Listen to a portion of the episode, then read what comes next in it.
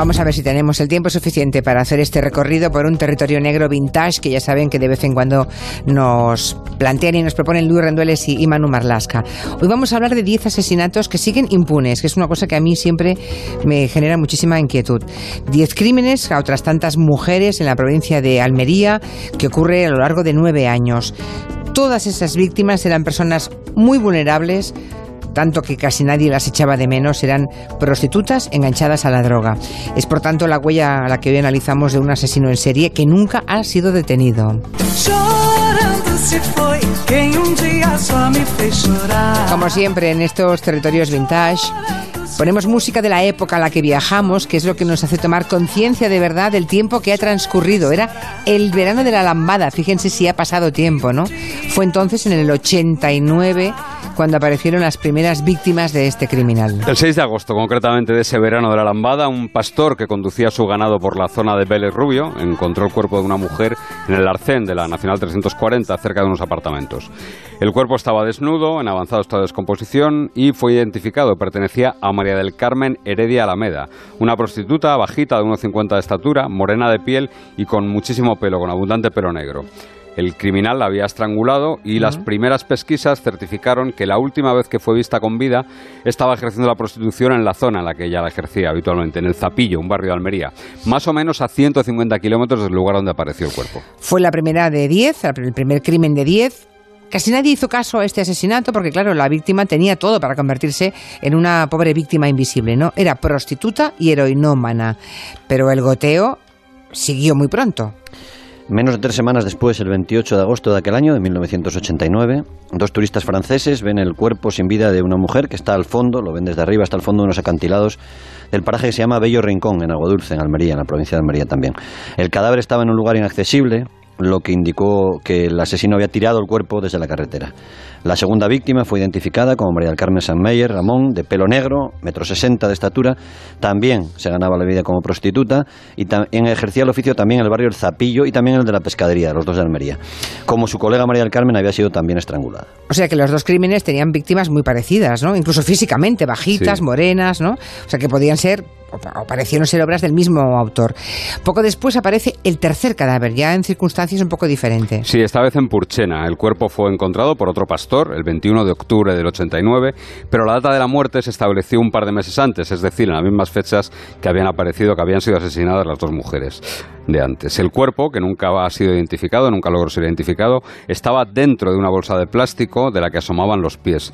La mujer tenía en torno a 25 o 30 años, era también de baja estatura y estaba vestida a diferencia de las otras dos. Llevaba una blusa, un pantalón de pana y unos zapatos rojos. Tenía, presentaba fuertes golpes en la cabeza y un fortísimo golpe en el cuello. Oye, pregunta, en el año 89 la policía trabajó ya con la hipótesis de que quizá estaban ante el mismo criminal. Sí, sí.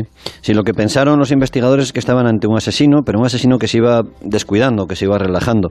El último caso que te ha contado Manu, que, habría sido el primer crimen, pues, cronológicamente, la metió en una bolsa y la dejó en un lugar en el que pasaron dos meses para que alguien la encontrara.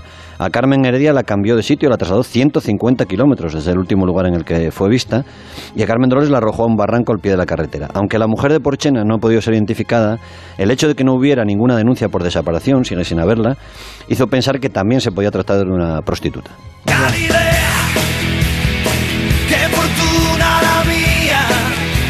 Pasan dos años, dos largos años, ya estamos en octubre del 91, es cuando Dalma, Sergio Dalma triunfaba con esta canción. Dos años de silencio de ese criminal, pero vuelven los crímenes. El 6 de octubre de ese año 91, en un paraje llamado Puente Entinas, en el término de Roquetas de Mar, un lugar conocido como la Charca de la Guarra, se halla el cuerpo de una mujer joven en avanzado estado de descomposición. La víctima, de 1,60 de estatura también, bajita, nunca fue identificada y tenía un fuerte golpe en la base del cráneo y solo vestía un sujetador de color rojo. ¿Y esos dos años sin crímenes, ese parón, digamos, a qué lo atribuye la policía? No está claro. Este caso era algo distinto. La víctima no fue estrangulada, como al menos dos de las mujeres anteriores.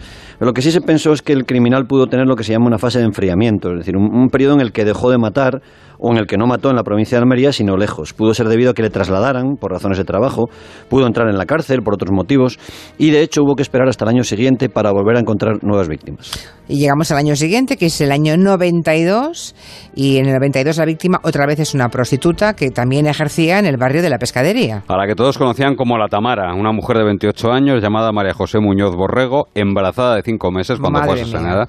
asesinada.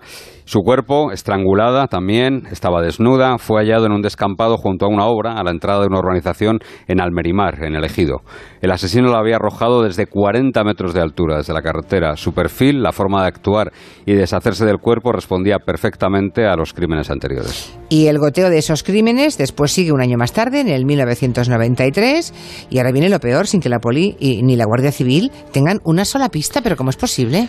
María Leal, de 22 años, apareció muerta en un cañaveral en la playa del Santuario de Agadulce el 25 de enero del 93. Un matrimonio extranjero que hacía footing por allí se dio de bruces con su cuerpo, con su cadáver. Todo apuntaba que el autor era el mismo que mató a, a la Tamara. María Leal había sido estrangulada y su cuerpo estaba totalmente desnudo. Y con este caso llega la primera pista, por fin, algo fiable, porque una compañera que trabajaba con ella en el barrio del Zapillo, en Almería, la vio subirse a un coche grande, supuestamente de un cliente, de color azul oscuro y que tenía el alerón trasero abollado. La policía vigiló a varios sospechosos, pero nunca pudo acumular pruebas consistentes contra ninguno de ellos. Así que hubo que esperar a que el asesino cometiera más crímenes. Y lamentablemente eh, hubo más crímenes, sí fueron apareciendo más crímenes, pero tampoco hubo grandes avances en la investigación.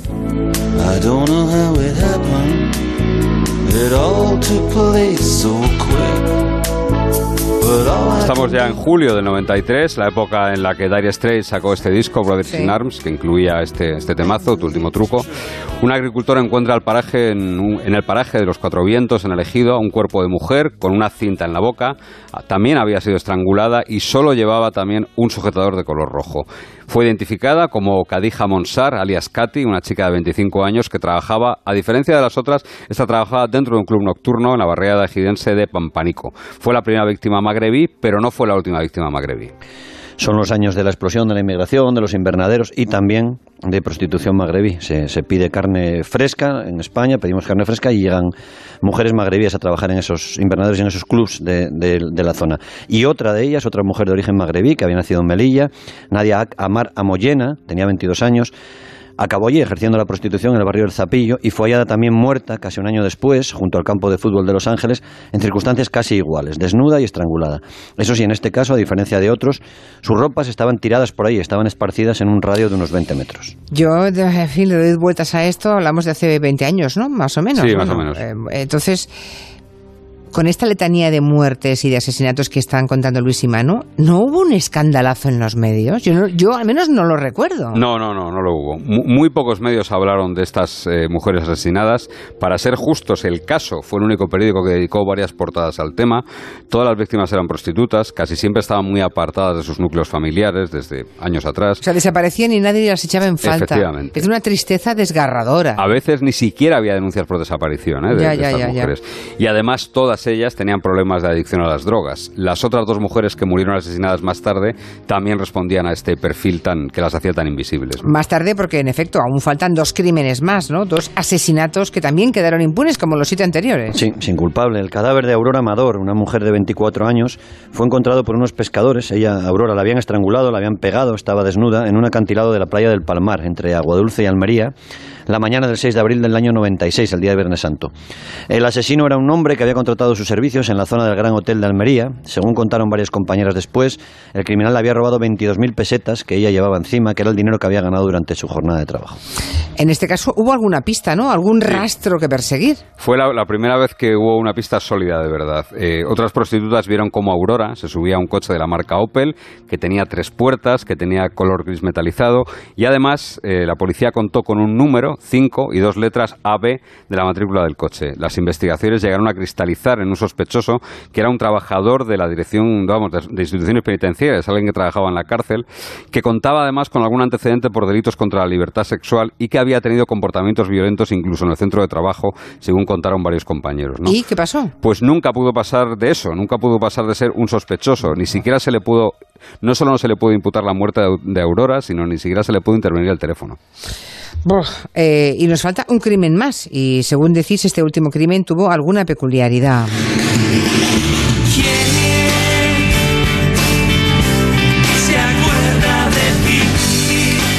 Y estamos hablabas ya, antes. Sí, estamos ya en el año 98, ¿no? Sí. ¿Quién se acuerda de ti? La canción que mm, hizo famosa Mikel Erenchun y Sí. que le viene como anillo al dedo a la historia de estas pobres mujeres. Pues sí, una llamada anónima a la Policía Nacional alerta el 25 de junio del año 98 de que hay un cadáver en el paraje de la Molineta, muy cerca de un colegio público, el Colegio Goya.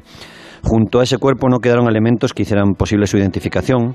Ese cuerpo de mujer, ni bolso, ni cartera, ni documentación entre la vestimenta que llevaba. Llevaba un jersey, una falda negra, ajustada y corta. Ni siquiera valía el rostro porque estaba desfigurado, lo habían machacado a pedradas. Ni siquiera valía para dar pistas sobre la edad. Así que la policía hizo lo que se hace en estos casos, que es introducir la, la reseña necrodactilar, es decir, las huellas del cadáver, Sí. en sus bases de datos y gracias a eso pudieron ponerle nombre a esta última víctima, Mónica García Mateu, una mujer algo mayor que el resto, de 31 años, nacida en Barcelona, que tenía antecedentes policiales por tráfico de droga y por robo, por eso estaba fichada, por eso estaba reseñada. Ya. Pero también ejercía la prostitución en esos barrios de Almería, en el Zapillo y la Pues debieron ser mm, años durísimos para las prostitutas que ejercían en esa zona, ¿verdad? Claro, porque son 10 crímenes cometidos entre el 89 y el 98, 10. Todos en la misma provincia de Almería.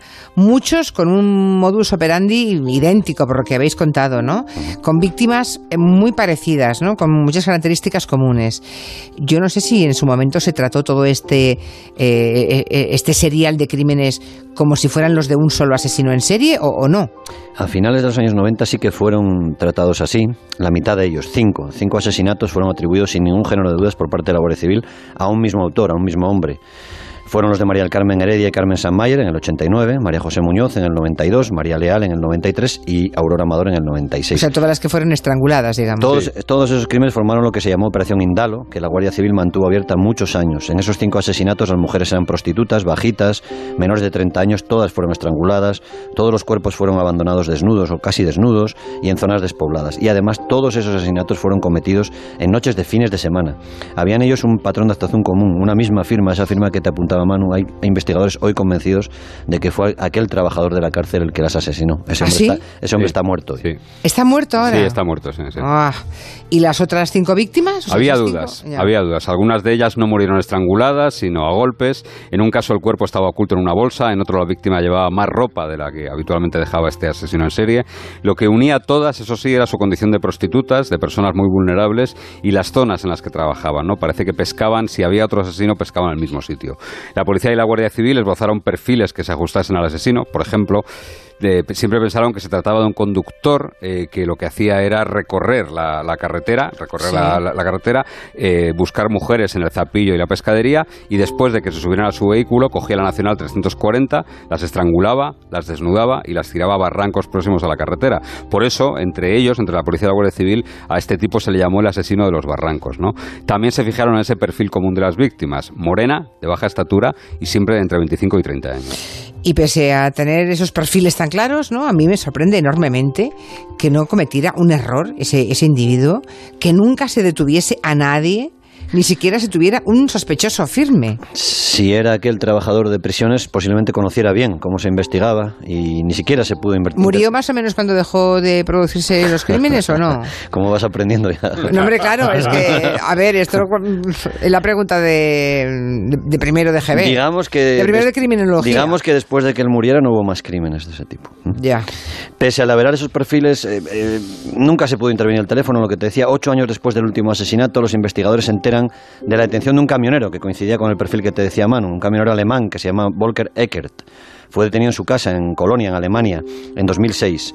Allí la policía encontró mechones de pelo recortados y pedazos de ropa de mujeres a las que Eckert había matado. ¿no? En la cabina de su camión iba guardando fotos de las mujeres amordazadas, violadas y asesinadas. Qué bestia. Fue acusado del asesinato de cinco mujeres, cinco prostitutas, tres en Girona, en la provincia de Girona, y dos en territorio de Francia. La Guardia Civil comprobó que el camionero alemán siguió esa pista, comprobó que había pasado por Almería con su camión, pero no pudo acusarle de ninguno de los asesinatos de, que quedan pendientes. ¿no? Así que hoy diez asesinatos siguen sin culpable en Almería. Pues ah, asesinatos de 10 mujeres como la Roxanne, ¿eh? a la Sí. que cantaba. Roxanne,